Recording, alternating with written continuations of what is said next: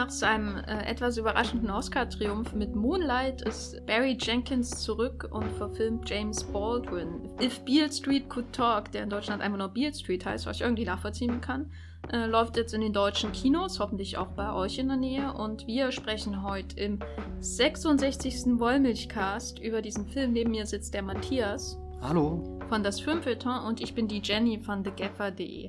Außerdem besprechen wir The Sisters Brothers von meinem Nicht-Lieblingsregisseur Jacques Audiard und Matthias stellt On the Basis of Sex, der in Deutschland die Berufung heißt, vor, in dem Army Hammer mitspielt, habe ich gehört, aber er spielt leider nicht Ruth Bader Ginsburg. Ne? Das hatten sie sich nicht getraut, glaube ich. Ja, das nächste Mal vielleicht. Die Zukunft wird es zeigen. Und ich stelle äh, in meiner Charles Boyer-Retrospektive Arch of Triumph vor, einen der größten Flops der 40er Jahre, wenn das keinen Spaß macht. Viel Spaß im Wollmilchcast!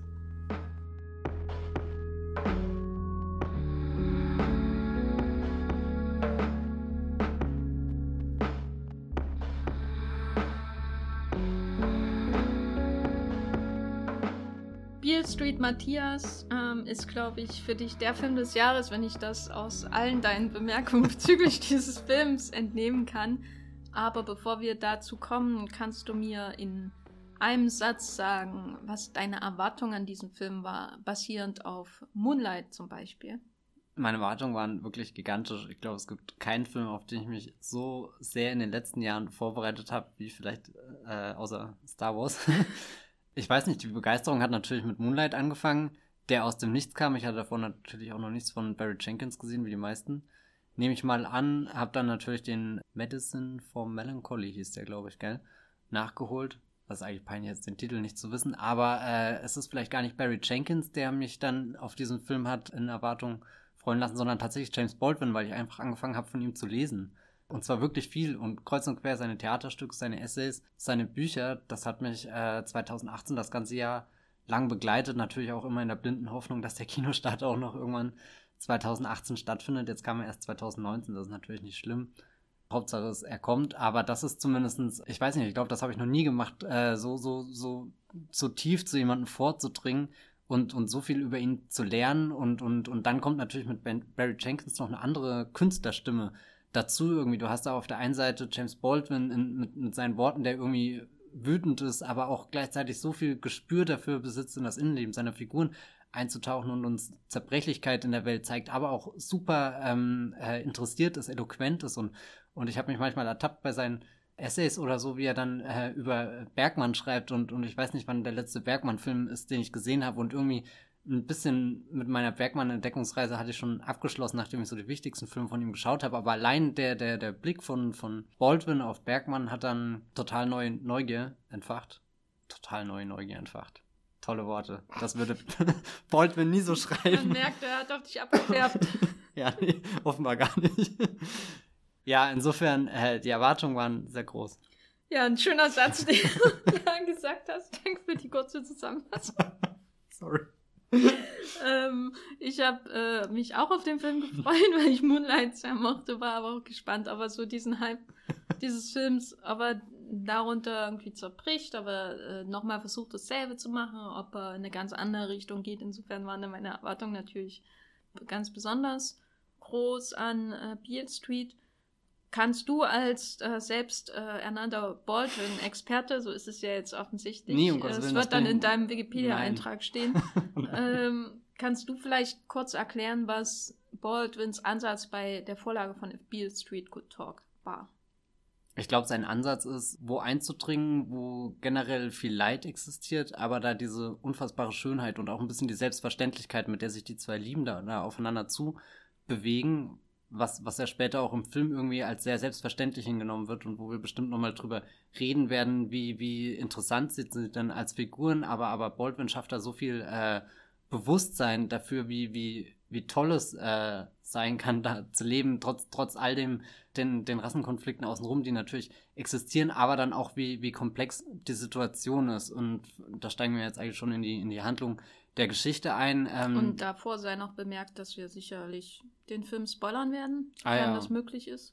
Genau, es geht nämlich um Tisch und Fonny, äh, die sich schon ihr ganzes Leben lang kennen und, und eher auf so einer, so einer freundschaftlichen Ebene lange miteinander Zeit verbracht haben und dann irgendwann Liebende wurden, aber Fonny äh, wird aufgrund von äh, Vergewaltigungen angeklagt und ins Gefängnis gesteckt und äh, ver vermutlich falschen. Genau, die, die Familie oder so er geht ja davon aus, da, dass er das nicht war, aber da fängt eben die, das komplexe Erzählen von Baldwin eben an, wie, wie die Gesellschaft funktioniert, wie, wie dieses System äh, äh, unterdrückt und, und oder, oder wie schwer es ist, voreingenommene Meinungen von was anderem zu überzeugen. Und das ist ja auch was, was sich der Film dann irgendwie so zu, zur Aufgabe gemacht hat, speziell wenn es um die, die Mutter von Tisch geht, die eine ganze Reise auf sich nimmt, wo, woanders hinfährt, also so wirklich äh, was überwindet. Also darum geht's ja, dass, dass äh, die, diese außergewöhnliche Situation die Menschen dazu bringt, äh, über ihre Schatten zu springen und auch andere Menschen davon zu überzeugen, damit sie das tun, aber schlussendlich funktioniert das irgendwie nicht.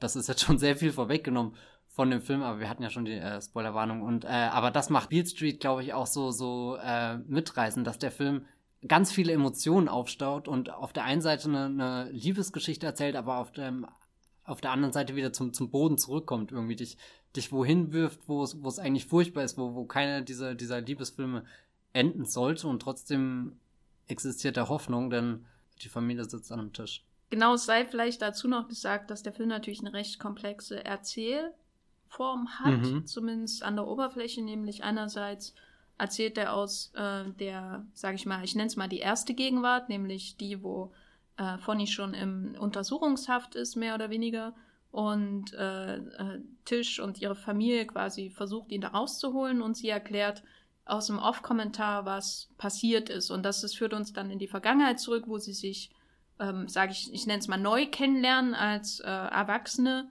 und lieben lernen und zusammenkommen und sie schwanger wird und sie müssen das äh, dann in der ersten Gegenwart auch ihren Eltern erzählen, in dieser großen Szene mit den Schwiegereltern. Ja, die hat mich ein bisschen an Wer hat Angst vor Virginia Woolf erinnert, als weil ja sich, also sehr ein recht sanfter Film, aber die äh, ähm, reißen sich da ja schon per Dialog so ins Fleisch hinein, ne? Also das andere jeweils, also weil auf der einen Seite ist die Familie von Tisch, die recht liberal ist und down to earth und ja, eine Schwangerschaft ohne Ehe und mit dem Mann im Knast, das wird schon irgendwie, weil Hauptsache das Kind ist da und da, da, dem müssen wir unsere Liebe schenken, wie ja alles in dem Film darauf aufbaut, egal was für ein Schicksalsschlag kommt, äh, unsere Liebe wird uns irgendwie noch am Leben erhalten, so ein bisschen uns zusammenhalten, das ist das, was uns auszeichnet. Und auf der anderen Seite hat man halt die, die Schwiegereltern, die wo die Mutter insbesondere natürlich sehr religiös ist und äh, ihr quasi schon den Tod des Kindes im Leib wünscht. Und dann fallen die, die arroganten Schwestern und die, die Streetwise-Schwester von Tisch fallen übereinander her, mehr oder weniger, und dann schmeißen sie sie aus der Wohnung. Also das ist sowas, was doch recht überraschend in dem Film hm. auftaucht. Äh, und das heißt, einerseits hat man so diesen aus Moonlight gewohnten ätherischen Stil, wo man irgendwie zwei Liebende äh, beobachtet, wie sie durch die Straße laufen mit einem roten Regenschirm. Es würde gleich ähm, Gene Kelly vorbei hopsen und einen Tanz aufführen und singen.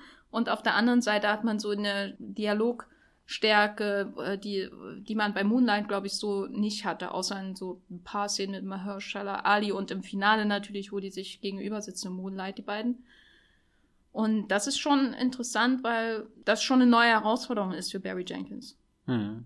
Obwohl er das Drehbuch ja tatsächlich schon vor äh, seinem hier großen Oscar-Erfolg geschrieben hat. Aber ich glaube, äh, es ist vielleicht sogar ganz gut, dass die Zeit vergangen ist, weil er bringt ja viele äh, visuelle Dinge, die er, die er in Moonlight schon drin hatte, jetzt auch wieder in, in Beale Street mit. Also so, das fängt mit, mit eleganten Kameraschwenks an, die, die irgendwo wo auf der Straße beginnen und, und dann sich ein bisschen drehen und, und dadurch neue Dinge in die Perspektive rutschen oder so. Da ist ja zum Beispiel gleich schon die, die allererste Szene bei, bei Beale Street, finde ich wahnsinnig. Fonny und Tisch laufen äh, die, die, einen, einen kleinen Weg entlang. Das sieht super idyllisch irgendwie aus und die Kamera kreist so ein bisschen über ihn, wie wie als beobachtet, wie, wie ein Vogel.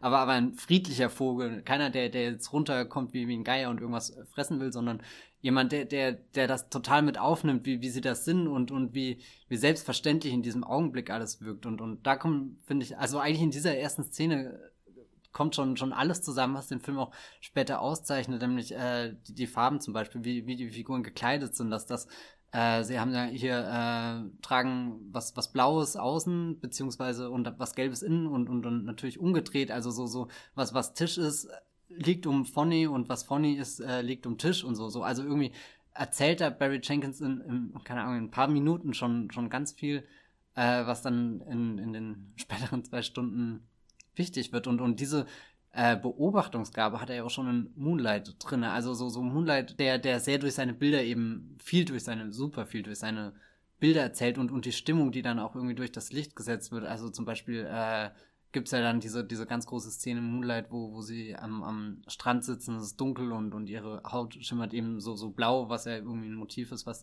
der Film mehrmals aufgreift oder schon allein das Poster ja irgendwie blau, keine Ahnung, äh, lilane Tönen, die da irgendwie verschwimmen, was, was so eine kleine eigene magische Welt schafft, aber trotzdem hast du immer noch den Bezug zu, zur Realität da. Also es wird nie ein äh, Kinomärchen, was sich so komplett verliert, wie vielleicht äh, witzigerweise der andere Oscar-Film bei Moonlight, nämlich La La Land, der eben dieses äh, Gene Kelly Musical wird, aber er hat sich ja die so amerikanischen Filme aus den 50ern als Vorbild genommen für diese Szenen, wo sie durch die Straßen spazieren und so weiter. Und da ist natürlich auch dieses Farbcoding extrem wichtig in den Filmen, wenn man jetzt zum Beispiel Vincenzo Minnelli-Filme irgendwie mit äh, Gene Kelly anschaut und so weiter. Insofern ist das dann, da sind so ein paar stilistische oder stilistische, nicht Widersprüche, aber so ein paar Elemente, die zusammenkommen. Also einerseits haben wir diese, diese romantisierenden, ähm, eigentlich auch überstilisierten Liebesspaziergänge, wenn man das so will, die an ähm, Liebesfilme aus dem Hollywood, klassischen Hollywood-Kino erinnern. Dann haben wir diese extremen Großaufnahmen, ähm, vor allem natürlich auch dann der Gegenwart, die quasi so strukturiert oder die geprägt werden durch dieses Gegenüber in den im Gefängnis, wenn die miteinander reden. Und das breitet sich dann über den ganzen Film aus. Mhm. Also man sieht dann eben auch Regina King so von vorne, als würde sie jemandem im Gefängnis gegenüber sitzen, wenn sie sich in den Spiegel schaut, wie sie sich da auf äh, Puerto Rico ähm, fein macht. Das ist so, äh, was, äh, solche extrem Großaufnahmen hast du ja nicht im, unbedingt im klassischen Hollywood-Kino, weil es einen rausreißt, weil man immer eigentlich eher in, sagt, wenn bei, einer, bei einem unauffälligen Schnitt, dass jemand leicht vorbeischaut an die Kamera, weil wenn der Zuschauer direkt angeschaut wird, dann wird er ja sich, sich seiner selbst eigentlich schon wieder bewusst, wenn er, wenn der, die Figur mhm. ihm anredet, mehr oder weniger. Und dann hast du in der nächsten Ebene gelegentlich solche fast schon dokumentarischen Bildschnipsel mit realen Fotografien aus der Zeit, die auch noch eingebracht werden. Und das hat für mich nicht so richtig funktioniert, das alles zusammenzubringen. Also die Großaufnahmen und die Liebesszenen schon irgendwie, also die Großaufnahmen, das hat mir auch am besten gefallen, den ganzen Film. Aber das ähm, so dann immer erzwungenermaßen auf äh, die, die Zeit in Anführungszeichen be Bezug genommen wird, obwohl der Film ja an sich schon selbst sehr viel über die Zeit spricht. Weißt du, also da hat mich, hat's mich dann irgendwie, hatte ich so das Gefühl, dass er äh, versucht, nicht nur ein Barry Jenkins Film zu sein, sondern auch noch I'm Not Your Negro äh, zu sein. Von Raoul Peck, der ja auch eine äh, Baldwin-Verfilmung mehr oder weniger ist. Und wie, wie hast du denn die Schwarz-Weiß-Fotos und diese Kommentare, die dann allgemein über das Schwarzsein in den 60er, 70er Jahren reden, äh, aufgefasst? Also ich glaube, die Kommentare fließen sehr schön rein, weil sie am ehesten so sind wie äh, äh, generell, wenn, wenn, wenn sich Tisch aus dem Off oder, oder eine andere Figur äh, meldet und das bisschen so, so oben drüber erzählt, da hat man ja dann auch wieder viel, was halt direkt am Geist von, von Baldwin dran ist. Die Bilder fallen mir jedes Mal auf, wenn, also die zwei Mal, wo ich den Film jetzt gesehen habe, aber sie sind ja nur am Anfang und am Ende.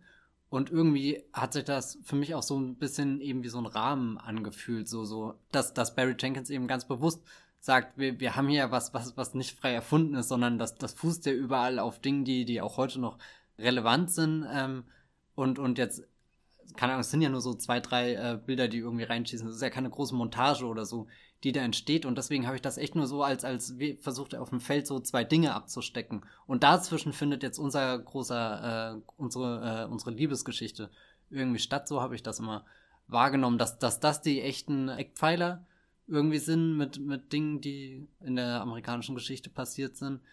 Aber ich zeige euch jetzt, was noch möglich ist, was über diese Schwarz-Weiß-Bilder, die ja eher von, von dramatischen, von, von schlimmen Ereignissen berichten, wenn dann hier die Gefangenen da stehen und, und arbeiten müssen oder so. Das ist ja das, wovor äh, Fonny und, und Tisch, wovor beide irgendwie Angst haben, wenn er da im Gefängnis ist, was ihm passiert. Und, und wir wissen ja nie, was mit ihm passiert, sondern wir haben ja immer nur den kleinen Blickwinkel in der Zelle, wenn, wenn sie miteinander über die Telefone reden müssen und, und dann verrät mal irgendwie ein, ein blutiges Auge oder, oder ein geschwollenes Auge, was mit ihm dahinter passiert sein könnte. Und das sind ja Dinge, die, die allgemein bekannt sind. Barry Jenkins zeigt äh, in dem Rahmen noch viel mehr und da habe ich das eher als, als vielleicht sogar als Tor wahrgenommen, um, um dort einzutauchen. Aber rausgerissen hat mich das eigentlich nicht. Ich fand es halt nicht überflüssig, aber hm. irgendwie wie so eine. Ähm, so ein Beleg oder so. Wir müssen das jetzt noch legitimieren durch. Ähm, so war das wirklich. Dabei ist ja das Anfangszitat, was den Film vorausgeht, nämlich von Baldwin selbst, dass diese Beale Street in jeder Stadt in den USA ist ähm, und jede, alle irgendwie ähnliche Erfahrungen machen. Also das ist quasi ein allgemein, nicht allgemein gültig, aber ähm, die Überhöhung dieser Liebesgeschichte soll eben auch irgendwie so eine allgemeinere Erfahrung darstellen. Mhm. Das wird ja dem schon vorausgesetzt. Deswegen fand ich diese Bilder so, diese, wir müssen jetzt noch Wahrheit in den, also Wahrheit im Sinne von dokumentarisch-fotografische Wahrheit aus der Zeit, dementsprechend auch in Schwarz-Weiß, darstellen, fand ich überflüssig, weil der Film braucht doch sowas eigentlich nicht. Also, ich, also ich, das mit der Rahmung kann ich schon nachvollziehen, aber da hatte ich irgendwie das Gefühl, dass er zu sehr vielleicht an seiner Vorlage äh, ähm, sich orientiert und nicht so sehr an ähm, seine Eigenständigkeit mhm. als Film, der aus dieser Darstellung der in Anführungszeichen Beale Street, also dieses äh, allgemeingültigen Schicksals, ähm, seine Wahrheit findet. Aber ja, es ging vielleicht nur mir so. Ansonsten ist ja ein hervorstechendes Merkmal dieses Films die Musik von Nicholas Britell, der auch ähm, die Musik für Succession gemacht hat. Eine und, Serie, die ganz, ganz toll ist, äh, die überhaupt nichts damit zu tun hat. Da kannst du da sicherlich was zu sagen, weil äh, äh, dir das gefällt. das, das hört sich jetzt so an, als hat es dir nicht gefallen. Aber Na, mich hat so ein bisschen an, ähm, ich weiß nicht genau, wie hieß der Shigeru Umebayashi, der Komponist, der manche Wonka Wai-Filme begleitet hat. Mich hat es immer so ein bisschen wie, ähm, ich brauche jetzt auch solche Musik in meinem Film erinnern. Noch schlimmer als ein Moonlight. Im Schlimmer im Sinne von, es ist immer auch tolle Musik, aber irgendwie so, ich hatte immer das Gefühl, eine Imitation von einem anderen Filmstil, wenn mm. diese Musik kommt zu irgendwelchen melancholischen Leuten, die durch Straßen laufen. Da habe ich gewartet, wann gehen sie endlich zu einem Hongkonger Imbiss? da mein äh, letzter Wonka war schon ein bisschen her ist, ich glaube, das war der Grandmaster damals, kann ich jetzt einfach für Nicolas Britell schwärmen, weil ich finde, das ist wirklich einer der, der aufregendsten Komponisten, die gerade so im Kommen sind und ja selbst so ein Film wie äh, den großen Berlinale außer Out of Competition äh, Teilnehmer äh, Weiß, oh der wirklich eher ein, ja, eine Zumutung ist, aber seine Musik schafft es dann trotzdem, dass man ergriffen da sitzt und und und weil weil er irgendwie eine musikalische Spirale irgendwie äh, äh, erschafft, die die einen da hineinzieht und und so ein Sog ähm, oder so so einen direkten Sog hat er in, in, in Beale Street nicht. Es ist eher wie, wie bei Moonlight, dass seine Musik zittert und, und eher zum Schweben anregt und, und aus ganz vielen verschiedenen Blickwinkeln kommt, die dann manchmal sowas äh, Belebtes eben haben, was, dann auch zu den humorvollen Tönen passt, was wir ja vorhin schon angesprochen haben. Das ist diese Szene, wo die äh, zwei Familien aufeinandertreffen, die ja so im Film auch nie wieder stattfindet, in dieser äh, Lust mit Worten sich gegenseitig zu bekämpfen, weil, weil alle Gespräche, die danach stattfinden, schon von deutlich größerer Tragik geprägt sind und, und es gibt ja dann doch viele. Okay, eine kleine Szene äh, sticht dann nochmal heraus, wenn äh, Dame Franco als äh, ein größeres, äh, was wir da verkaufen, äh, Loft. Auf, genau, Loft. Und äh, sich dann auf das Spiel äh, einlässt, äh, mit nichts dieses Haus einzuräumen, das dann entsteht und, und da, da erzählt natürlich die Musik auch schon, wie sich dieses Haus anfühlen könnte. Also so, ich kann mir Beat Street nicht vorstellen ohne die Musik, weil die eben nochmal eine ganz andere Ebene dazu bringt. Das ist ja, meistens habe ich eher das Gefühl, dass Filmmusik irgendwo unten drunter liegt, etwas untermauert. Und äh, das funktioniert ja manchmal auch ganz gut, aber bei, bei Beale Street, glaube ich, könnten die die Bilder alleine Geschichte erzählen und die, die, die Musik darüber bringt nochmal was ganz Neues mit dazu. Und, und eben, was ich schon gesagt habe, dieses, dieses Zittern ist das, was ich am interessantesten bei, bei Nicolas Bretels äh, Komposition finde man hört sie an und, und entdeckt wirklich so, so, so, eine, so eine Neugier für, für äh, fast schon wie so, so ein Forscher Geist, der, der da jetzt eintauchen will in die Welt und sich langsam vortastet und immer guckt, wie weit, wann, wann kommt eine Wand, wo, wo weit kann ich da gehen, wie, wie stark kann das anschwellen und dann natürlich auch musikalisch geprägt von, von, von der Welt, in der sich da irgendwie befindet. Ein bisschen was, was Jazziges, was dann kommt, wenn sie da durch äh, dieses alte New York laufen, was ja auch sehr wunderschön aussieht. Aber dann äh, gibt es dieses eine tolle Stück äh, Eros, was das erste Mal kommt, wenn sie äh, miteinander schlafen. Und, und das hat irgendwas Gewaltiges, was Ungeheures, so, so, so.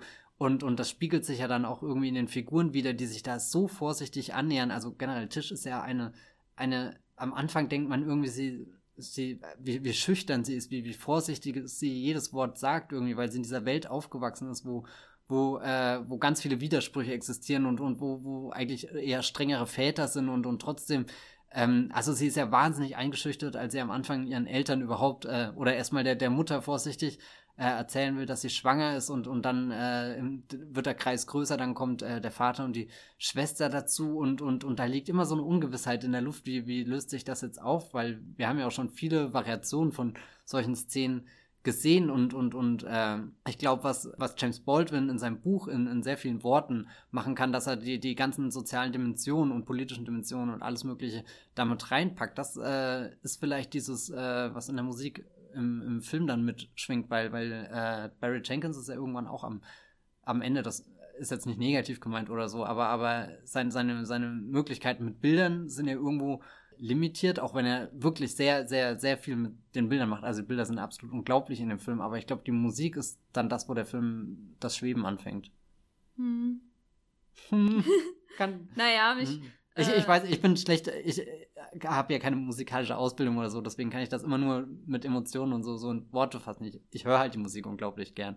Deswegen fehlt mir da jetzt das Fachwissen, um dir zu sagen, was die Musik so richtig toll macht. Das kann ich nur sagen, weil ich es schon unendlich oft gehört habe und irgendwie, ähm, ja, ich weiß nicht, mir, mir fällt gerade auch kein, kein Soundtrack ein, der, der was ähnliches macht. Das ist vielleicht auch das, was, was Beat Street äh, in einen wirklich besonderen Film verwandelt, dass, dass er so, so Töne trifft oder Stimmung und, und dann eben auch mit seinen Bildern irgendwelche welche, äh, Lichter und, und selbst wenn hier eben gerade diese Szenen, wo sie durch Straßen laufen und sich verliebt anschauen. Mein, mein, mein, meine absolute äh, Lieblingskinobild der letzten paar, was auch immer, äh, ist, nachdem sie hier ihr Loft gekauft haben und dann hier dieser, dieser kleine Freundenstreit in der Straße und, und wie sich da die Musik drunter legt, wie, wie irgendwie das Bild so, so in, in eine bläuliche Stimmung kippt und trotzdem hat man die grünen, roten Lichter. Also da ist auf einmal ganz viel Wärme da und so. Das ist wirklich das, wo, wo ich sprachlos da bin und mich frage, wie, wie hast du das gemacht, Barry Jenkins?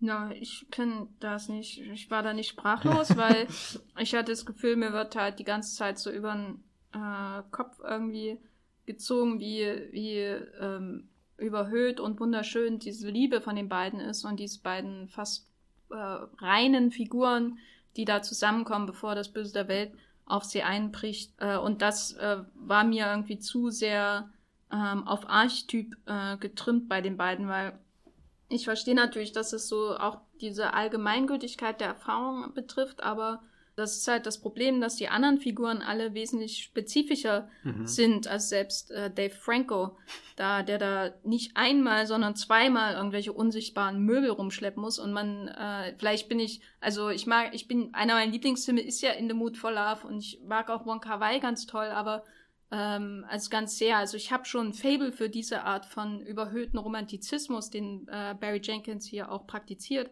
Aber muss man es denn so fehlerfrei machen, so süßlich, so, ähm, dass er einem fast schon ertränkt in der Schönheit dieser beiden Figuren, bis sie einen gar nicht mehr interessieren. Also ich fand halt die, die Elternfiguren auf beiden Seiten wesentlich interessanter als alles, was mit diesen beiden, äh, was mit Tisch und Fonny passiert, weil die beiden eben von Anfang an da sind, wo sie sind. Und die Frage ist nur noch, überleben sie dieses grausame Schicksal, was ihnen ähm, äh, widerfährt, oder gehen sie darunter unter? Ähm, und das ist sicher eine wichtige Frage auch und die sicher auch von der Vorlage so vorgegeben wird. Aber was, das heißt doch nicht, dass ich die Figuren so durchsichtig machen muss. Das finde ich halt schade, weil bei Moonlight, da ist, das ist so, ein, ähm, so eine äh, merkwürdige Diskrepanz zwischen den beiden Filmen. Moonlight konzentriert sich quasi nur auf eine Figur ähm, mit drei Schauspielern verfolgt das ganze Leben von der Figur und ist trotzdem und ist trotzdem eine undurchsichtige Figur letztendlich, die dich auch irgendwie auch teilweise abstößt, weil er halt Mhm. nicht in, weil du nicht in seinen Kopf hineinschauen kannst und dadurch darf für alles andere, was die Figur dir nicht durch Dialoge liefert, sind die formalen Mittel des Films da, um dich trotzdem ähm, mitzureißen auf diese Reise durch sein Leben, so durch diese verschiedenen Stationen. Und hier hast du diese ganzen äh, du hast so ähnliche formale Mittel, die eingesetzt werden, äh, mit so einer ähm, melancholischen ähm, Grundstimmung und dann so eine, so eine romantische Überhöhung und so eine ähm, ja, Ästhetisierung so der Alltagserfahrung. Einfach durch die Straßen laufen ist schon das Größte, was du erfahren kannst, was ja auch äh, schön und gut ist. ähm, nee, ich meine, es ist ja halt ein Film und das erwarte ich ja auch irgendwie von Filmen, dass sie da was rausholen können. Aber ähm, wird die beiden Figuren, da wird unglaublich viel über sie gesagt und über ihr Leben und wie sie sind. Und der Fonny, der, der streicht um sein äh, Kunstwerk herum und äh, äh, rubbelt an Holz rum und so weiter. Aber eigentlich gibt es bei denen nichts zu entdecken. Sie sto stoßen dich nicht ab, sie sollen dich heranziehen, weil sie so schön sind. Aber ist, nichts ist doch langweiliger als Schönheit ohne Fehler. Matthias. Bam. ja, keine Ahnung. Ähm, Stehe ich jetzt ein bisschen doof da? Nee, du stehst nicht doof da, weil halt, du hast halt eine andere Meinung Ja. und du fandest den Film Ja. toll und ich war ziemlich enttäuscht. äh, ich fand ihn trotzdem gut, aber ähm, das ist halt so ein. Ich, ich kann da, ich sitze halt da und denke, oh ja, das ist schön und das ist schöne Musik und die soll Hm. mich jetzt erheben, weil die Musik ist ja, wenn die durch die Straßen laufen, so, als würde Nicolas Butel persönlich vorbeikommen, dich äh, äh, packen und in die Luft schwingen. Ne, das ist das Gefühl, was er auslösen will, Ja. wenn die beiden einfach nur durch die Straße laufen, was ja auch ne, schön ist daran. Damit schließt der Film ja im Grunde auch an, wieder nicht nur in der visuellen Ebene, sondern auch in der Audioebene an die Musicals an, die er visuell zitiert, nur auf eine andere musikalische Ebene. Was schön ist, aber das ist halt, ich, ich hatte halt oft das Gefühl, dass es sich zu einfach macht. Dass die Liebe ist groß und sie muss leben, aber ähm, was diese Liebe interessant macht, wird mir halt nicht gezeigt. Das hat mir halt gefehlt. Aber ja, dafür hat der Film halt tolle Nebendarsteller auf jeden Fall. Äh, da möchte ich auch besonders Brian Terry Henry und Coleman Domingo hervorheben. Also sowohl Henry, der dieses ähm, Gespräch über die Angst hat Hm. äh, mit äh, der Figur von Stefan James, wo er über seine Erfahrung im Gefängnis zwei Jahre lang redet. Coleman Domingo, der dieses wunderbare Gespräch mit dem anderen Vater hat, ähm, wo sie darüber reden, wie, was sie alles für ihre Kinder tun müssen. Und dann ver verklauen sie halt auch Klamotten oder so und, und verhökern die unter der Brooklyn Bridge was sie da machen. Äh, und das, das äh, ist sowas, was den Film für mich aus diesem Zustand eines in wunderschön glänzenden, äh, äh, Harz gegossenen Überbleibsels aus einer anderen Zeit irgendwie rettet. Weil das ist halt so, da wirkt der Film richtig lebendig. Da habe ich das Gefühl, die Beale Street zu sehen. Während bei der Liebesgeschichte in seinem Zentrum habe ich eher das Gefühl eines unantastbaren Altars. Weißt du, ich darf da nicht ran und gucken, ob der Jesus da, der da rumsteht, auch irgendwelche Falten hat oder äh, äh, mir, weißt du, irgendwelche Fehler oder so. Weißt du, Ja. es ist wie, als müsstest du ganz weit weg von der Mona Lisa stehen, was man ja leider im Louvre auch äh, tun muss, ne? Ganz weit weg von der Mona Lisa stehen. Diego Luna vielleicht auch noch. Der in seiner Der super beschwingten Rolle, der zwar auch eher in dieses alles ist gut, unantastbar Porträt mit reinbringt, aber, aber irgendwie so spielerisch, wie er mit ihm redet oder so. Das, das ist auch irgendwas, was ich total interessant finde, wo, wo du in diesem Film ja dann, dann doch irgendwie den super hässlichen Polizisten hast, den wir natürlich aus ihrer Perspektive sehen, der bestimmt nicht so, so, so wirklich so, so eine Fratze hatte, die halt aussieht, als, als ist das der oberrassistischste Mensch auf der ganzen Welt. Aber dann trotzdem, dass es halt auch so, so, es gibt irgendwo Orte, wo was, was Schönes existiert und, und, und irgendwas, wo man spielerisch miteinander reden kann oder, oder sich auch lustig machen kann über die Dinge, die draußen falsch laufen und Ja, das sind so quasi die, die Orte der, ähm, des Heimischfühlens innerhalb einer Welt, die dich am liebsten ausspucken Ja. würde, hat man so das Gefühl, die sich da bilden und insbesondere zwischen den Minoritäten, wenn man so will, also äh, Diego Luna und äh, sie oder halt Dave Franco und sie, während halt der äh, Ed Scrane den leidlichen Job hat, die weiße Mehrheit zu zeigen, die sie unterdrückt. Äh, wenn das nicht ein gutes Fazit zu Beer Street ist, ähm, du möchtest den Film, nehme ich mal an, empfehlen. Ich bin mir unsicher, ob, dir, dir, ob er dir wirklich Doch. gefallen hat. Sag das doch mal. Der hat mir unfassbar gut gefallen. Und, und irgendwie, also ich weiß nicht, er hätte ja auch schlimm oder enttäuschend oder ich weiß nicht was werden können, aber irgendwie hatte ich das Gefühl, nach, nach all der Zeit, wo ich mich darauf gefreut, irgendwie vorbereitet habe, hat das wirklich wie, wie so, ein- so einen Schritt weiter äh, gewirkt irgendwie. Und, und das jetzt illustriert zu sehen, das in Bewegung zu sehen, das nicht nur immer zu lesen und, und, und das ist auch irgendwas, wo, wo, wo der Film halt wirklich wichtig irgendwie für mich geworden ist. Und meine Baldwin-Entdeckungsreise ist ja noch lange nicht zu Ende irgendwie, aber das ist jetzt schon der, der vorläufige Höhepunkt und, und ich hoffe, ihr werdet ihn euch auch anschauen und, und äh, euren Gefallen daran finden. Ja, ich fand ihn ähm, schön.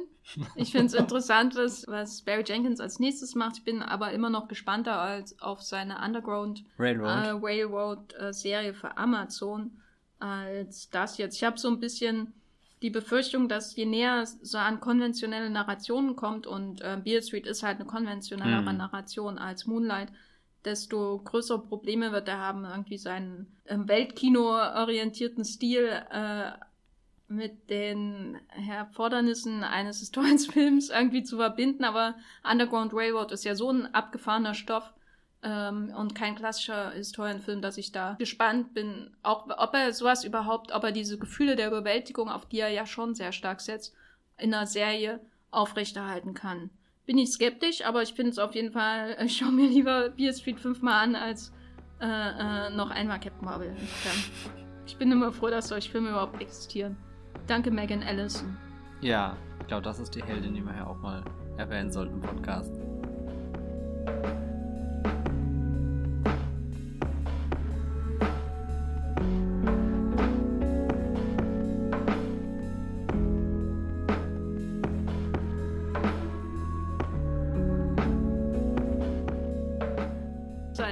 Megan Allison ist quasi die Chefin von Annapurna Pictures, äh, dank des enormen Vermögens, das sie geerbt hat.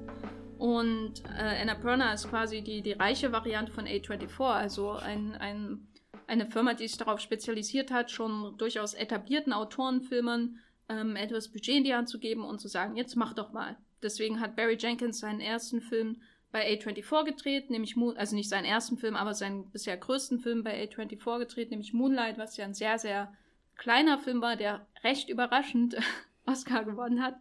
Ähm, und mit seinem nächsten Film, der dann schon Historienfilm ist, mehr oder weniger, also zwar Zeitgeschichte, aber viele alte Kostüme, viele komplizierte ähm, Recreations einer, eines anderen New Yorks. Da braucht man dann das Annapurna-Geld. Und einer, der auch das Annapurna-Geld gebraucht hat und es äh, nicht wieder einspielen konnte, leider, ist Jacques Audiard, der Regisseur von The Sisters Brothers. Eine Bestseller-Verfilmung, ein Western, ein Film, in dem viele Menschen mitspielen, die manche mögen, Menschen mögen, nämlich äh, der ganz tolle John C. Reilly, Joaquin Phoenix ist da, Jake Gyllenhaal ist da und Riz Ahmed ist auch da, äh, wo du wieder äh, dein Star Wars Ja, oder? Spielen lassen kannst. Genau. Richtig stark hier. Und Rogue One hat man ihn gesehen, da war er wirklich famos. Diego Luna erst und jetzt Riz Ahmed. Ja. Das ist, hört einfach nicht mehr Oder? auf. Ich glaube, das, das hört wirklich in diesem Podcast nicht mehr auf. Und, oh ja, stimmt, ja. Denk mal, also ja, äh, ich freue mich auf den Hammer-Faktor nachher. Und Sisters Brothers ist ein durchaus unkonventioneller Western, ähm, kein Neo-Western, der versucht, so das altmodische Feeling zu reprodu reproduzieren, wie zum Beispiel Free Ten to Yuma, der ja mit dem Genre, das Genre an sich ja nicht weiterbringt, der macht einfach einen Thriller. So, und jetzt äh, äh, Buster, was ja auch Rocky ist. Und Sisters Brothers ist durchaus was anderes. Er hat zwar ähm, im Prinzip einen fast schon klassischen Western-Plot, weil eine Gruppe von Menschen eine andere Gruppe von Menschen jagt. Ähm, und irgendwann treffen sie aufeinander und in einem klassischen Western müssten sich dann alle erschießen. Aber Sisters Brothers lässt sich erstmal enorm viel Zeit, bis das überhaupt äh, ähm, so ein bisschen sich kristallisiert, wer ja eigentlich wem hinterher ähm, jagt. Und äh, nochmal extra viel Zeit, bis hier irgendwie Dramatik dann reinkommt. Und stattdessen haben wir erstmal über weite Strecken ein Buddy-Movie mit äh, John C. Reilly und Joaquin Phoenix, die Brüder sind. Und der eine trinkt viel und denkt, er kann das begründen, weil sein Vater ja auch viel getrunken hat und die, da kann man halt nichts machen. Und der andere ist eher so wir müssen jetzt hier unsere Arbeit machen, professionell sein und äh, besoffen vom Pferd fallen, hilft da nicht. Äh, Matthias, was war dein Eindruck von The Sisters Brothers? Besoffen vom Pferd fallen ist ja schon was, was man nicht jeden Tag sieht und auch irgendwie die, die äh, Vorfreude auf den Joker-Film mit Joaquin Phoenix steigert, weil wer weiß, wo, wo er da überall runterfällt. Ähm, ich musste während dem Film dann ganz unfreiwillig, ja gut, das lag an dem anderen Schauspieler sehr oft an die Step Brothers denken, weil ich meine, wo hat man denn sonst die letzte große Brüderdynamik mit John C. Reilly gesehen? Ja, ich weiß nicht, ich, äh, ich habe ihn ja wirklich gestern erst gesehen, ganz, ganz frisch äh, bin ich dann noch raus.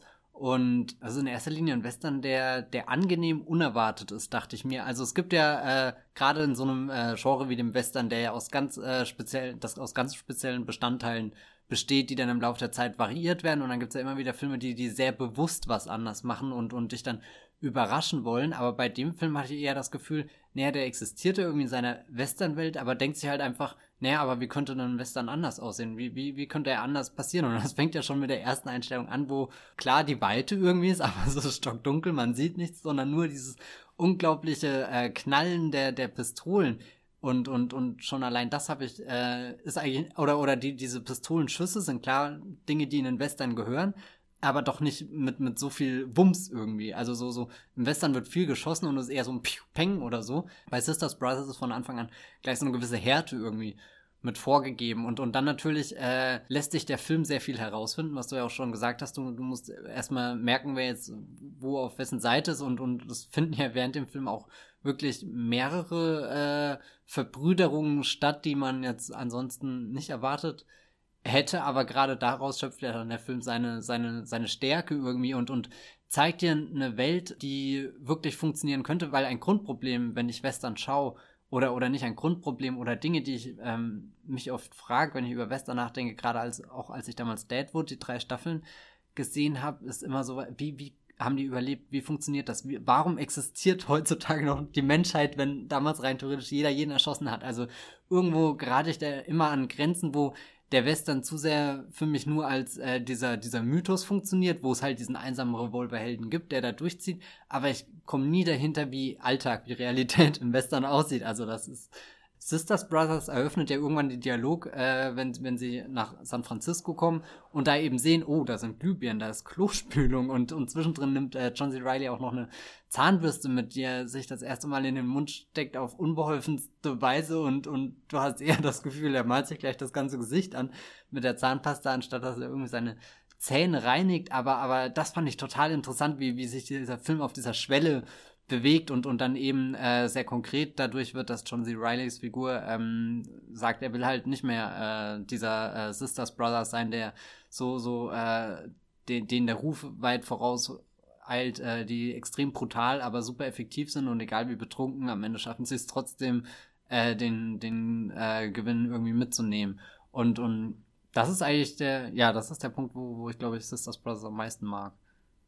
Ja, ich finde es auch ähm, der Film behandelt ein sehr klassisches Western-Thema, nämlich jetzt nicht die Verfolgung, sondern diese Frage, was passiert eigentlich mit dem Western-Held, wenn die Zivilisation die Frontier erreicht hat und über sie hinwegzieht und keine Frontier mehr da ist. Und da kommt eben die Zahnpasta ins Spiel und die funktionierende Toilette und so weiter. Äh, und das macht der Film, während, während andere Filme, also es, dieses Thema wurde schon tausendmal auf verschiedenste Art behandelt, also ob nun jetzt die ähm, der Zug einfährt in äh, äh, Spiel mir das Lied vom Tod am mhm. Ende und die, die Frau, die einzige Überlebende ist quasi, die die Zivilisation in diese, diese tödliche Männerwelt bringt oder meinetwegen in der Mann, der Liberty Valance erschoss, ähm, der, der Mythos von dem neuen äh, Anti-Revolverhelden quasi ersetzt wird durch die Lüge, weil es ist besser zu leben mit der Lüge, die den Mythos am Leben hält, als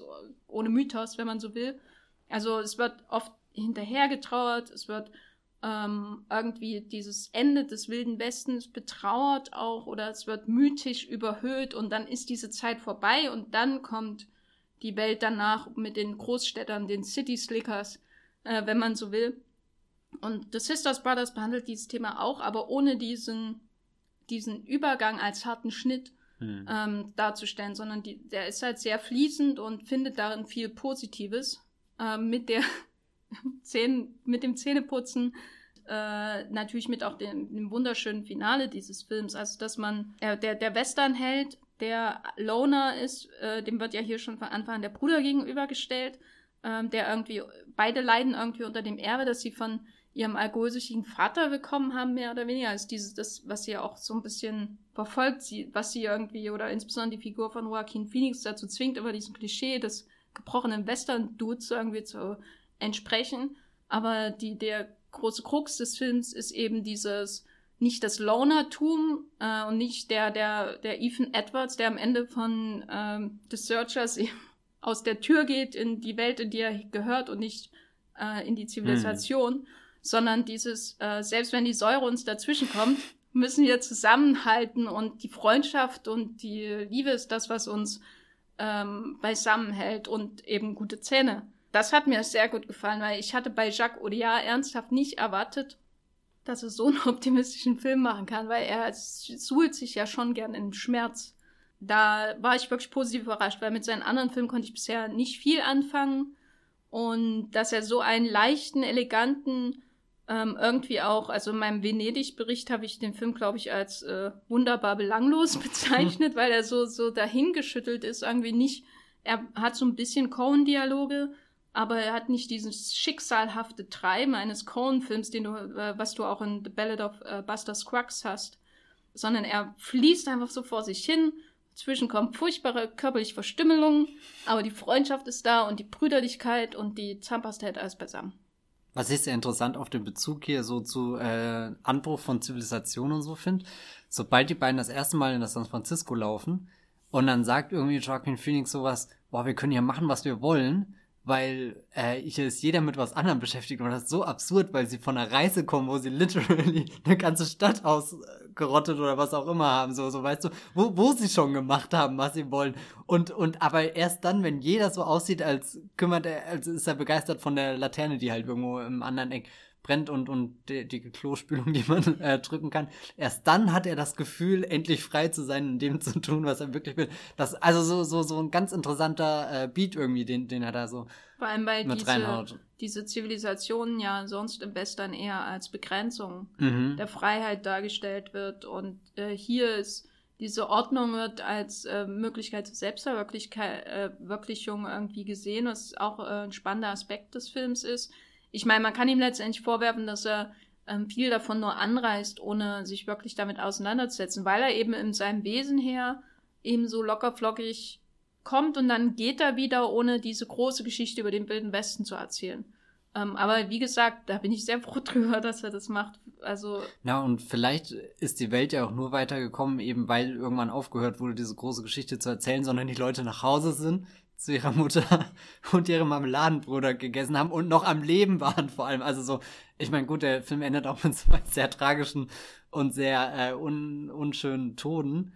Aber irgendwie, das ist ja so, so, so, die sind immer die ganze Zeit auf so einem Kurs, wo, wo, wo du das Gefühl hast, gleich werden sie in Luft gesprengt, gleich werden sie erschossen. Und gerade Joaquin Phoenix, der so zerrissen ist, wo du ja eigentlich genau weißt, tief in seinem Innern will er diese Ersatzfamilie, die sich ja dann formt beim Goldschürfen, wo das Goldschürfen gar nicht mehr das große Wunder ist. Klar, irgendwie gibt's dann die Szene, wo die, die Männer von ihrer Gier überrannt werden und mitten in der Nacht äh, die, die, die, die Säure großes Unheil einrichtet.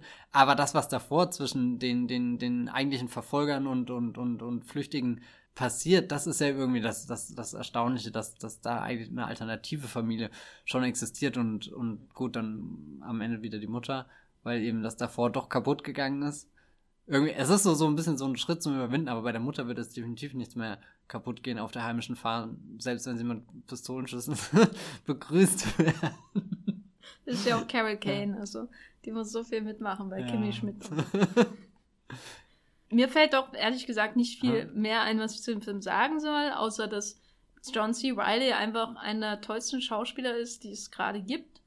Äh, und ich freue mich immer, wenn er da ist, auch wenn er immer so im Wesen halt John C. Riley mhm. ist, aber das ist auch das Schöne, weil er irgendwie so ein ganz seltsames Star-Profil hat, wo er eigentlich kein Star ist, aber trotzdem hat er diese Wiedererkennbarkeit. Der ist wie so ein warmes Kissen, das sich in einem Film erwartet. Und da kannst du dich dagegen lehnen.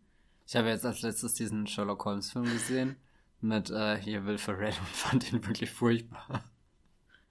Und, und äh, es, es ist mir am Anfang nicht aus dem Kopf. Also ich habe ja vorhin schon gedacht, gesagt, ich musste sowieso an Step Brothers denken. Und dann hier ihn als, als vertrottelten. nee, das, das hat echt. Weißt auch, was du hm? gegen ja, ja, Step Brothers ich, ich, ich, ich merke schon. Hier. Nee, nee, nee, nicht gegen Step Brothers, sondern jetzt gegen äh, den, wie heißt er denn, Holmes und Watson, oder? Ja. Ich kann nicht mal sagen, wie er jetzt spielt. Wahrscheinlich nicht Sherlock, sondern eher Watson. Da, da, ja, keine Ahnung. Nee, das, da, da ist, bin ich immer wieder begeistert, welche, welche Gräben er überwinden kann. Was ich noch zu Sisters Brothers sagen würde, äh, möchte, er ist teilweise echt sehr schön gefilmt. Ähm, wenn sie da durch die, die, die Steppen reiten, aber es fühlt sich trotzdem frisch unerwartet irgendwie an. So der Western hat ja immer seine großen Motive, die gerne zitiert werden und, und je nachdem, wie, wie, wie äh, traditionell der Film dann ist oder, oder eben wie, wie, wie sehr er das aufreißen will. Und irgendwie Sisters Brothers hat in, in zwei Stunden ganz viele neue äh, Ideen und, und da, glaube ich, kann man auch äh, Odia als, als Regisseur irgendwie loben, dass das auch, warum kommt jetzt ein Western in seiner Filmografie so? Ich habe jetzt seinen, seinen Depan nicht gesehen, aber ausgehend von den Filmen, die er vorgemacht hat, hätte ich in keiner, äh, keiner Timeline vorher gesagt, dass dass das nächste Film, äh, dass der nächste Film ein, ein Western ist, auch ein schöner Soundtrack von Alexandre Desplat, glaube ich. Ähm, habe ich mir den ganzen Film über gefragt, wir hatten das so nebenbei mal aus dem Handgelenk geschüttelt, welchen, äh, welchen, welchen Komponisten kennt Olia, der ihm einfach mal so, so einen Western-Score schreibt, der sehr äh, viel äh, hin und her tickt und so. Und dann beim Ausplanen, okay. Ha.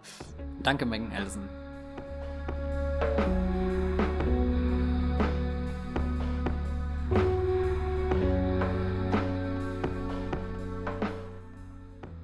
Um mal äh, bei Rogue One äh, zu bleiben, nachdem wir heute schon einen Film mit Diego Luna hatten und hier den, den guten Riz Ahmed gerade in Sisters Brothers, habe ich mir noch angeschaut mit Felicity Jones on the Basis of Sex, wo sie in die Rolle von Ruth Bader Ginsburg äh, schlüpft, die ja gerade so als, als Superheldin der amerikanischen Justiz entdeckt wird, letztes Jahr auch mit einer äh, Dokumentation beehrt wurde. RBG hieß die und war jetzt auch von Oscar nominiert, oder? Hat aber nicht gewonnen. Wer hat den Oscar als beste Dokumentation gewonnen? Uh, Free Solo. Ah ja, stimmt, genau. Also sie kann zwar nicht klettern, aber im Gerichtssaal, wenn sie da einmal mit dem Hammer äh, auf den Tisch haut, dann verstummen die Leute. Äh, sie ist mittlerweile sogar so populär, dass sie im äh, Lego-Movie ein äh, Cameo hatte und und und und und eben, ich habe das vorhin mit Superhelden nicht einfach so gesagt, sondern sie wird halt ungefähr im gleichen Atemzug wie die ganzen DC-Helden in der Lego-Movie genannt. Also ich finde das schon sehr faszinierend, wie, wie sie ist schon fast auf dem Meme-Level irgendwie angekommen und ich weiß jetzt nicht, ob das gut oder schlecht ist. Ich weiß auch nicht, ob es gut oder schlecht ist, aber alle haben halt Angst, dass sie stirbt und Trump noch einen Supreme Court Justice ernennen kann. Ja, das wäre natürlich deswegen nicht so geil. ist, glaube ich, jetzt einfach äh, bei allen Daumen drücken und äh, äh, Gebete sprechen und so, dass AVG noch ein paar Jahre durchhält.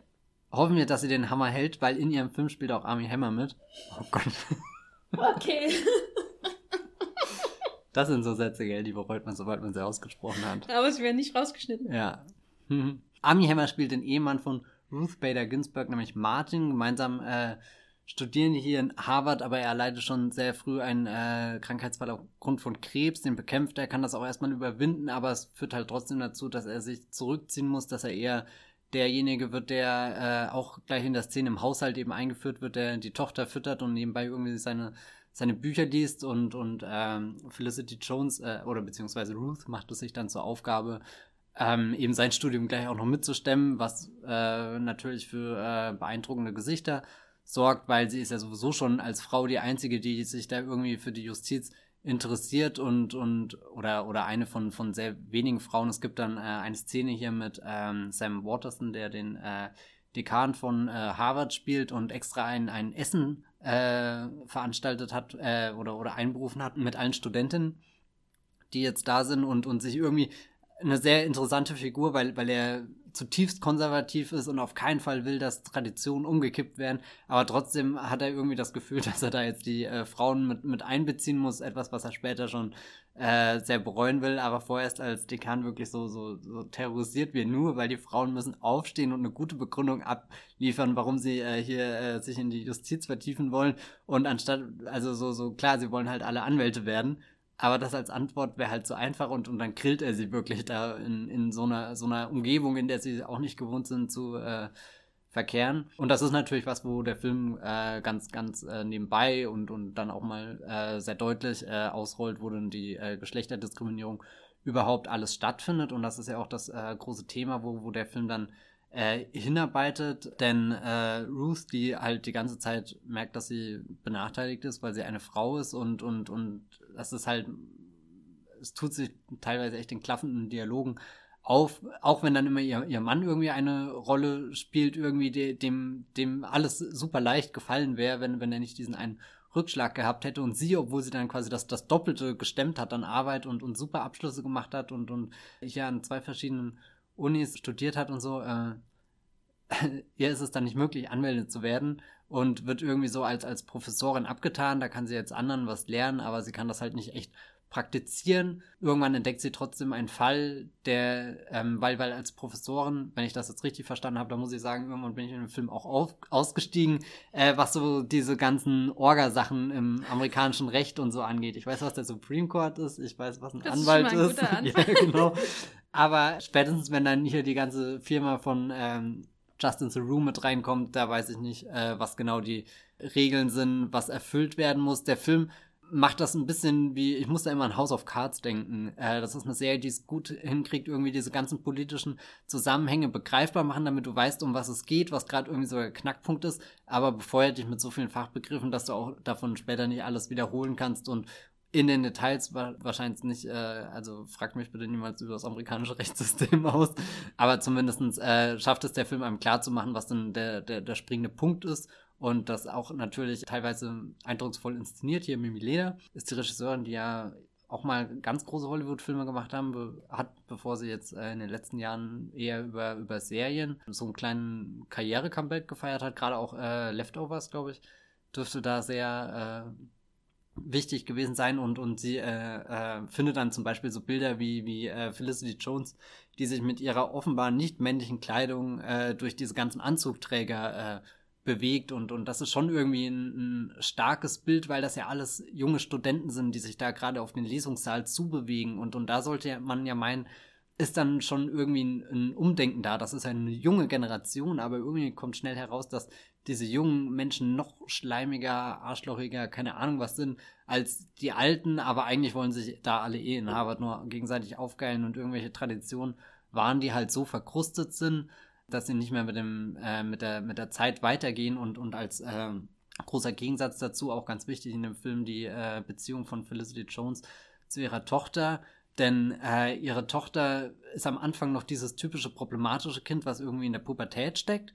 Und dann später kommt raus, nee, sie schwänzt ja eigentlich den Unterricht, weil sie sich politisch äh, engagiert und, und auf äh, Demonstrationen geht. Und, und da weiß sie als Mutter dann auch erstmal nicht, wie sie damit umgehen soll.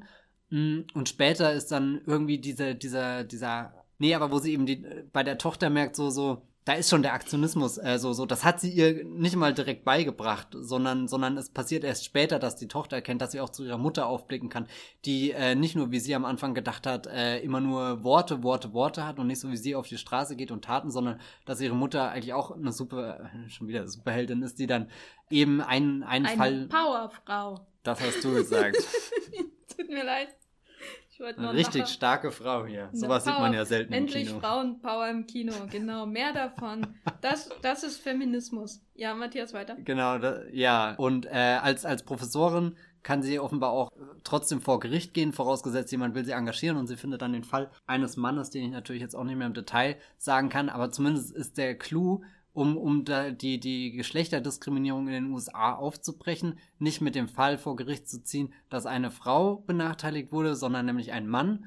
Und das ist schon so irgendwie so ihr erster geschickter Schachzug, mit dem sie auch ein bisschen glaubt, äh, überlegen zu sein und, und gewonnen zu haben, weil dieser Mann hat offenbar, äh, war nie verheiratet, hat keine Ahnung was, äh, lebt alleine bei seiner Mutter und kümmert sich jetzt um äh, seine kranke Mutter, aber muss gleichzeitig arbeiten, deswegen stellt er eine Hilfskraft ein. Und das kann man irgendwie nicht von der Steuer absetzen, er will dann nicht die Steuer bezahlen, aber er hätte es gekonnt, wenn er verheiratet gewesen wäre. Oder ich weiß nicht, also die Details kann ich da jetzt nicht sagen, auf alle Fälle ist das eines der wenigen äh, Gesetze, in denen ein Mann aufgrund seines Geschlechts äh, benachteiligt wird. Und würde äh, Felicity Jones diesen, also Ruth Bader Ginsburg diesen Fall gewinnen, hätte sie einen Präzedenzfall geschaffen, der sich genauso gut umgekehrt äh, anwenden ließ. Und es gab in der, im amerikanischen Gesetz wahrscheinlich über ein paar hundert Fälle, in, in, in denen Frauen eben benachteiligt werden. Das ist so die Theorie dahinter und dann ist der Film eigentlich recht konventionell gestrickt, wie man, wie man das erlebt. Äh, dieses, ähm, keine Ahnung, dieses, oh, da ist jetzt eine Möglichkeit, wir arbeiten da jetzt dran und natürlich kommen ganz viele äh, Widerstände, die überwunden werden müssen und, und äh, in, in der finalen Anhörung im, im, im Court ist dann äh, natürlich auch, sieht erstmal zehn Minuten katastrophal aus und, und all die Vorbereitungen und selbst Army Hammer, der seinen ganzen Charme spielen lässt, kann, äh, steht am Ende da und, und wird irgendwie von den äh, Fragen der Richter total durchlöchert und, und äh, da folgt der Film eine Dramaturgie, die, die sehr vorhersehbar ist, aber auch sehr effektiv einfach ist, weil, weil das ist so eine Geschichte, oder ich zumindest persönlich, wenn ich das schaue, dann will ich genau das durchleben und, und deswegen nur durch diesen großen Fall dann am Ende ist natürlich der Triumph, wenn Felicity Jones ans Pult geht und, und sich nach einer, einem schlechten Durchlauf sammelt und äh, nicht das sagt, was sie auswendig gelernt hat, auch nicht das sagt, was sie vorbereitet hat, sondern das sagt, wo, wo sie überzeugt ist. Also da schafft der Film dann halt wirklich einen dieser Momente, wo du inhaltlich, keine Ahnung, das ist halt so der, der, der Ausbruch und vielleicht ist das der ultimative Kitsch oder so. Vielleicht aber auch nicht. Ich glaube, hm. niemand sollte vor den Supreme Court gehen und einfach mal eine schöne Rede improvisieren. Nein, kann, also ihre Rede ist ja jetzt nicht, dass sie einfach hier irgendwas emotional runterleiert, sondern das spricht ja aus der tiefsten Überzeugung dann aus ihr raus und das ist auch das, wo, wo dann irgendwie äh, hier dieser tolle Satz, der auch schon im Trailer immer für den Badass-Moment schlechthin sorgt, wenn der Richter irgendwie sagt, ja, aber das Wort Frau kommt in der amerikanischen Verfassung kein einziges Mal vor und dann sagt äh, Felicity Jones, ja, aber Freiheit auch nicht. Bam! Und, und dann, oh, jetzt sind wir, oh, da ist jemand und, und, und äh, natürlich auch irgendwie ah, stellt der Film ja schon ganz am Anfang seine These das ist auf. Wie so ein Subtweet, ne? Ein also irgendjemand, irgendjemand tweetet, äh, Frau kommt da in der amerikanischen Fassung gar nicht vor und äh, Uf Bader Ginsburg macht den Sub, äh, macht den, macht, er zitiert den Tweet, kein Subtweet, sondern zitiert den Tweet und schreibt oben drüber, aber äh, Freiheit doch auch nicht.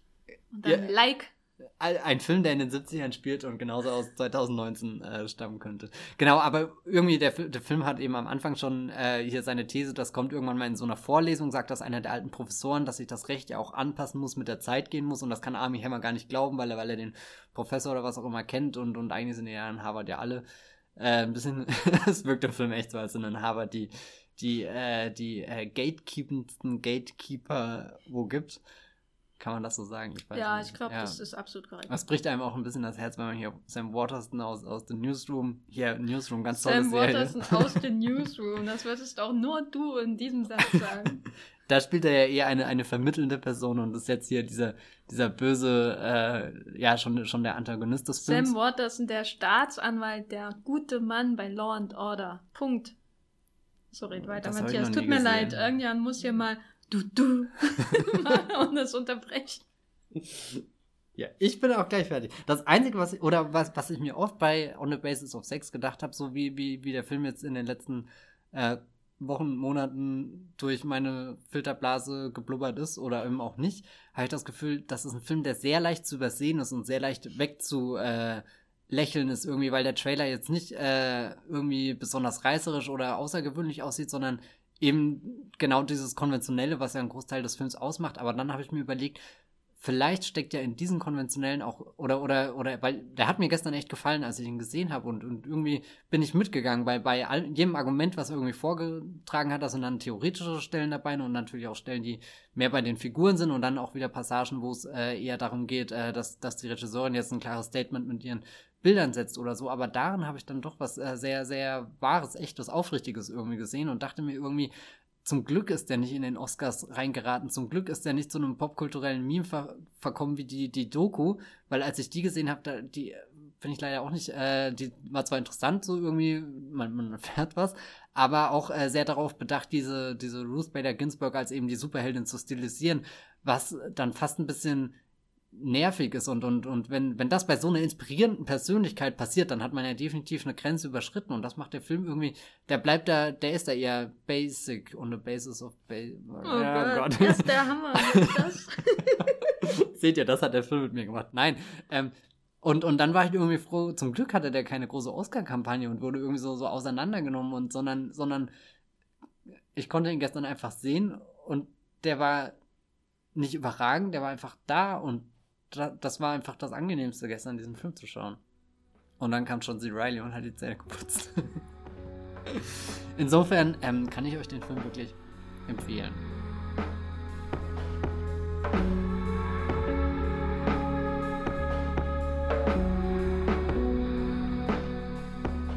Nach Die Berufung kommt der Triumphbogen, äh, Arch of Triumph, äh, stelle ich heute vor. Ich mache ja seit einer ganzen Weile schon eine äh, kleine Retro über der, mit den Filmen von Charles Boyer, ein französischer Schauspieler, der in den 30er Jahren nach Hollywood gegangen ist und da ziemlich berühmt wurde. Und da habe ich schon über mehrere Filme gesprochen, zum Beispiel Clooney Brown und äh, das zuletzt, glaube ich, über The Cobweb von Vincent, Vincent Minelli, wie ich neulich erfahren habe, wie er ausgesprochen wird, obwohl er Vincente geschrieben wird, was mich fertig macht. Aber egal, er ist Amerikaner, selber schuld. Und der neue Film Arch of Triumph ist äh, eine, äh, der find, fand quasi an einer sehr interessanten Phase in der Karriere von Charles Boyer statt, weil der wurde 1948 oder ähm, kam 1948 in die Kinos und äh, also nach dem Krieg und äh, es bildet quasi den, das offizielle Ende von Boyers äh, Leading Man-Karriere. Danach hat er dann ähm, eher Charakterrollen wie in The Cobweb übernommen und wurde auch nochmal für Oscar nominiert später. Also er ist dann nicht aus Hollywood verschwunden, aber so diese, diese Moment, diese, diese Rollen als Continental Lover wie in Love Affair und auch in Gaslight mit äh, Ingrid Bergmann, äh, die waren dann sozusagen vorbei und er wurde eher so ein Charakterdarsteller ähm, in den meisten Filmen danach. Und äh, Arch of Triumph hat damit in mehrfacher Hinsicht so ein bisschen die Verantwortung auch dafür. Also natürlich wurde er älter, was immer so ein Problem ist, wenn man Hollywood, äh, wenn man Hollywood arbeitet. Aber Cary Grant hat es jetzt auch nicht abgehalten, dass er älter wurde. Äh, nur die Toupets wurden immer größer. Bei Arch of Triumph war allerdings das Problem, dass es ein Riesenflop war. Es war ähm, quasi ein Film, der von einem unabhängigen Studio gedreht wurde und dann von, ich glaube, United Artists verliehen wurde und das Studio hieß Enterprise Productions und das ist insofern ein interessantes Projekt gewesen, als es von John Garfield äh, mitgegründet wurde, der ja so ein ähm, Schauspieler ist, der sich sehr um so soziale Belange im Kino ähm, bemüht hat und der dann quasi unter die ähm, Räder des, des HUAC-Komitees, also des Komitees für unamerikanische Aktivitäten kam und sehr früh gestorben ist und er war ja sowas wie der Proto-Method-Actor und war sozial e- engagiert und so. Und dann hat er halt mit Enterprise Productions gegründet, die auch solche Filme machen wollten halt.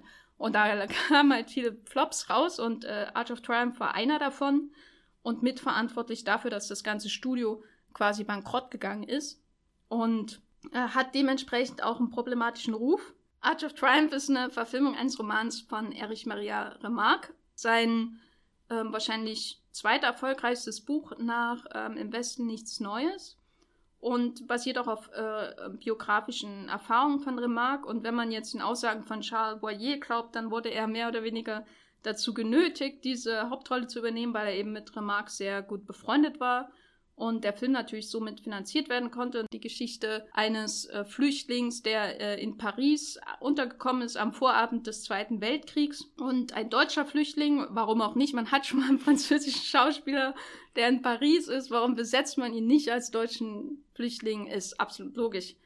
Äh, ist eben so eine klassische Charles Boyer-Rolle, der äh, auf, in seinen Hochzeiten in Hollywood und auch danach eigentlich jede Nationalität spielen konnte. Und irgendwann hat er auch einfach Amerikaner gespielt, obwohl er einen deutlichen französischen Akzent hatte. Das fand ich immer ganz toll, wenn man dann seine Fernsehsendungen anschaut. Und ähm, hier spielt er eben diesen staatenlosen Flüchtling, der in dieser Flüchtlingscommunity in Paris unterkommt und äh, die quasi jederzeit in der ähm, Gefahr leben, äh, aufgrund ihrer fehlenden Papiere ausgewiesen und deportiert zu werden, was natürlich sie in ähm, höchste Gefahr bringen könnte, sobald sie in die Hände der Deutschen zum Beispiel kommen. Ähm, und dieser ähm, Ravitch, wie die Figur heißt, äh, sieht eines Abends einen äh, sehr nach Charles Lawton aussehenden Menschen, der ihn an äh, einen schlimmen Nazi-Verbrecher erinnert. Und von da an ähm, fasst er die, erst hat er wahnsinnige Angst, erkannt zu werden, aber dann fasst er quasi die Entscheidung, sich zu rächen. Und zwischendurch verhindert er, dass ähm, äh, Ingrid Bergmann äh, äh, komplett auf einer regnerischen französischen Brücke zusammenbricht und die beiden verlieben sich. Und äh, das heißt, man hat parallel diese Geschichte von diesen Flüchtlingen und dieser sehr präzise und ziemlich düster dargestellten Welt von diesen Staatenlosen, die sich da im Bauch von Paris finden. Und auf der anderen Seite hat man die Liebesgeschichte. Und das Interessante bei der Liebesgeschichte ist, obwohl die natürlich ein bisschen aus dem Bild fällt, ähm, dass Boyer und äh, Bergmann ja schon in Gaslight zusammen mit, äh, miteinander gespielt haben und die haben eine sehr interessante Dynamik, wo man ständig das Gefühl hat, sie können sich gegenseitig umbringen oder umarmen. Und ähm, das gefällt mir schon sehr gut, weil das hat er mit wenigen anderen Stars ähm, aus seinen romantischen Filmen zum Beispiel, als diese, diese, diese Aggression, die der Beziehung innewohnt. Und hier hat man das auch, also es kommt dann zu diesem, äh, mal sind sie zusammen, mal sind sie nicht zusammen, er wird deportiert, sie hat irgendwo Spaß mit irgendwelchen anderen Männern und äh, er verläuft sich natürlich in seiner Rache, während sie ein, ein, zunehmend einem sehr tragischen Schicksal entgegenläuft. Und all das wird eingefangen in eine wahnsinnig ähm, schöne Schwarz-Weiß-Fotografie in einem viel zu langen Film, der über zwei Stunden lang ist. Ähm, bekanntes Zitat von Charles Boyer dazu äh, aus der schrecklichen Biografie, die über ihn existiert, von Larry Swindle, die keinerlei Quellen hat, äh, ist irgendwie, dass äh, er gefragt wurde von einem Journalisten, äh, wie der Film denn so ist, weil der war am, am Anfang eben übelst lang. Und da hat Charles Boyer in etwa gesagt, ja, ähm, am Anfang war vier Stunden lang schrecklich und jetzt ist er noch zwei Stunden lang schrecklich. Und äh, das hat sich dann an den Kassenergebnissen irgendwie wiedergespiegelt. Ich finde ihn trotzdem wunderschön, den Film. Nicht so gut wie andere von ihm, aber äh, er ist, hat eben diese, diese extrem schönen Schwarz-Weiß-Aufnahmen von äh, Russell Matty. Der hat später ganz viele Filme mit Douglas Sirk gemacht, also alle großen Filme eigentlich von Douglas Sirk, der Kameramann und ist für mich eigentlich der echte MVP, um das Wort wieder zu bemühen, äh, dieses Films, der von Louis Milestone inszeniert wurde, ähm, weil die, die Schwarz-Weiß-Aufnahmen und die crispen, äh, scharfen Schatten, in denen die Gesichter von Charles Boyer und insbesondere Ingrid Bergmann verschwinden und dann wieder auftauchen, teilweise versteckt werden, diese regnerischen Straßen von Paris, wo sie rumjagen, um irgendeinem ja Nazi hinterherzulaufen, äh, das hält den Film irgendwie lebendig, obwohl er gerade in der zweiten Hälfte sehr zerredet wird und diese Liebesgeschichte einen doch irgendwie so ein bisschen anödet, weil man ja weiß, da wird nichts draus, ne? Insgesamt ist es trotzdem für mich ein hochinteressanter Film, weil diese, äh, dieses Flüchtlingsdasein an sich, wie es da in Paris gezeigt wird, äh, für einen amerikanischen Film aus der Zeit schon ziemlich hart, harter Tobak irgendwie ist, wie es gezeigt wird. Und diese Darstellung äh, der Flüchtlingsgesellschaft, die hat mich ähm, sehr stark an Transit von Christian Petzold erinnert, ähm, weil der Film die Flüchtlinge auch im Dialog von Anfang an so als Geister irgendwie positioniert, also als Figuren, die weder hier noch dort sind, aber irgendwie da, nur weiß niemand so richtig, was es da ist, ähm, was natürlich auch an ihrer ähm, rechtlichen Situation liegt. Und in den Bildern wird das auch immer wieder aufgenommen, dass man plötzlich im Hintergrund, dass Figuren auftauchen, dass sie ähm, im Hintergrund irgendwie so herumwabern äh, und niemand ist wirklich allein. Irgendwo scheint im Hintergrund gleich jemand aufzutauchen, aber ist nicht wirklich greifbar. Und das macht den Film schon interessant, wenn ich auch, wobei ich auch glaube, dass es nicht konsequent in der Bildsprache fortgesetzt wird. Aber es gibt so eben Elemente, wo das auftaucht, äh, die jetzt über diese Noir-Fotografie hinaus ähm, das Thema des Films halt sehr gut weitertragen.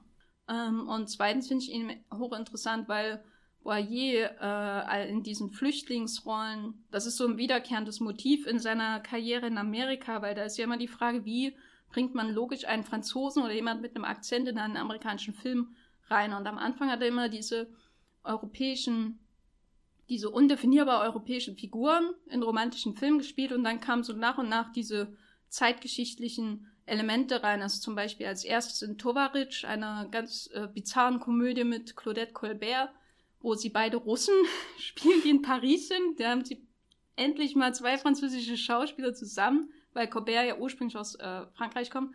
Aber sie spielen natürlich in Paris Russen, äh, umgeben von Engländern, die, die Russen und Franzosen spielen. Und naja, wie das eben so ist. Und in Clooney Brown spielt er ja auch jemanden, der vor ähm, Hitler geflohen ist nach England.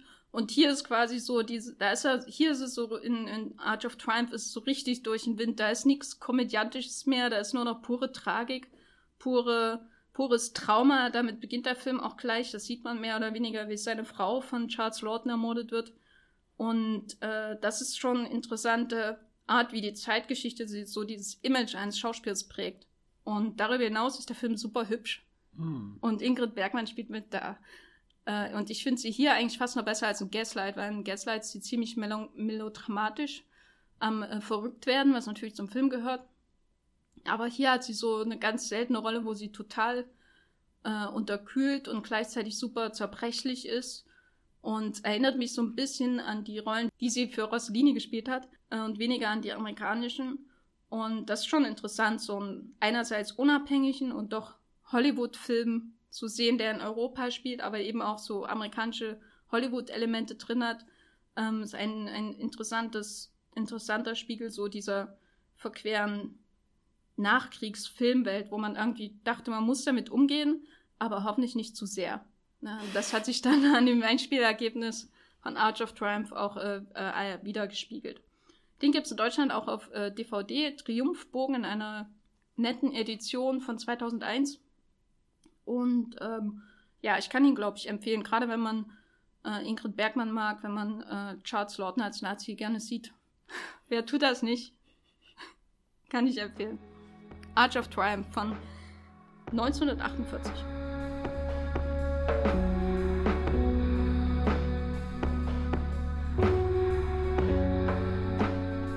Wir hatten heute die ganze Ladung äh, Megan Allison-Filme, hm. die neue große Produzenten, Auteure, äh, Autorin äh, des äh, Hollywood-Kinos.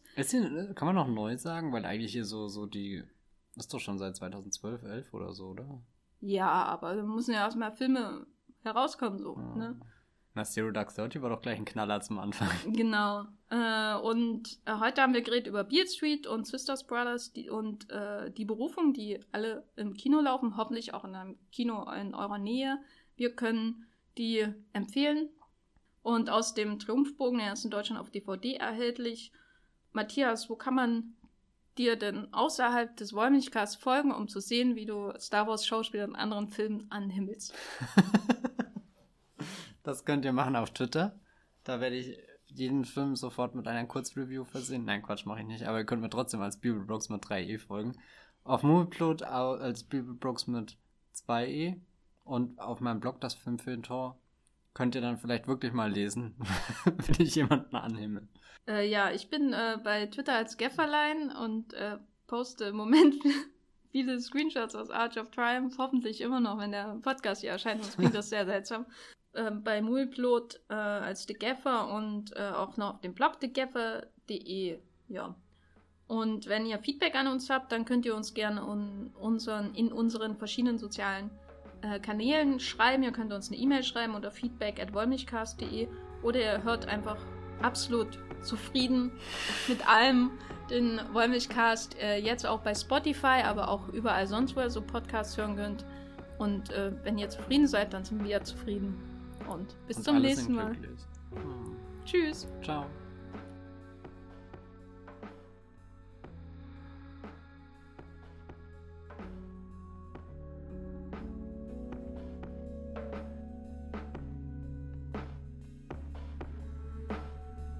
Der Wollmilchcast wird produziert von Jenny Jecke und Matthias Hopf. Unser Intro und Outro stammt aus dem Song Slam Canto von Kai Engel Ihr könnt unseren Podcast bei allen gängigen Apps abonnieren und wir freuen uns über Kommentare und Bewertungen auf iTunes.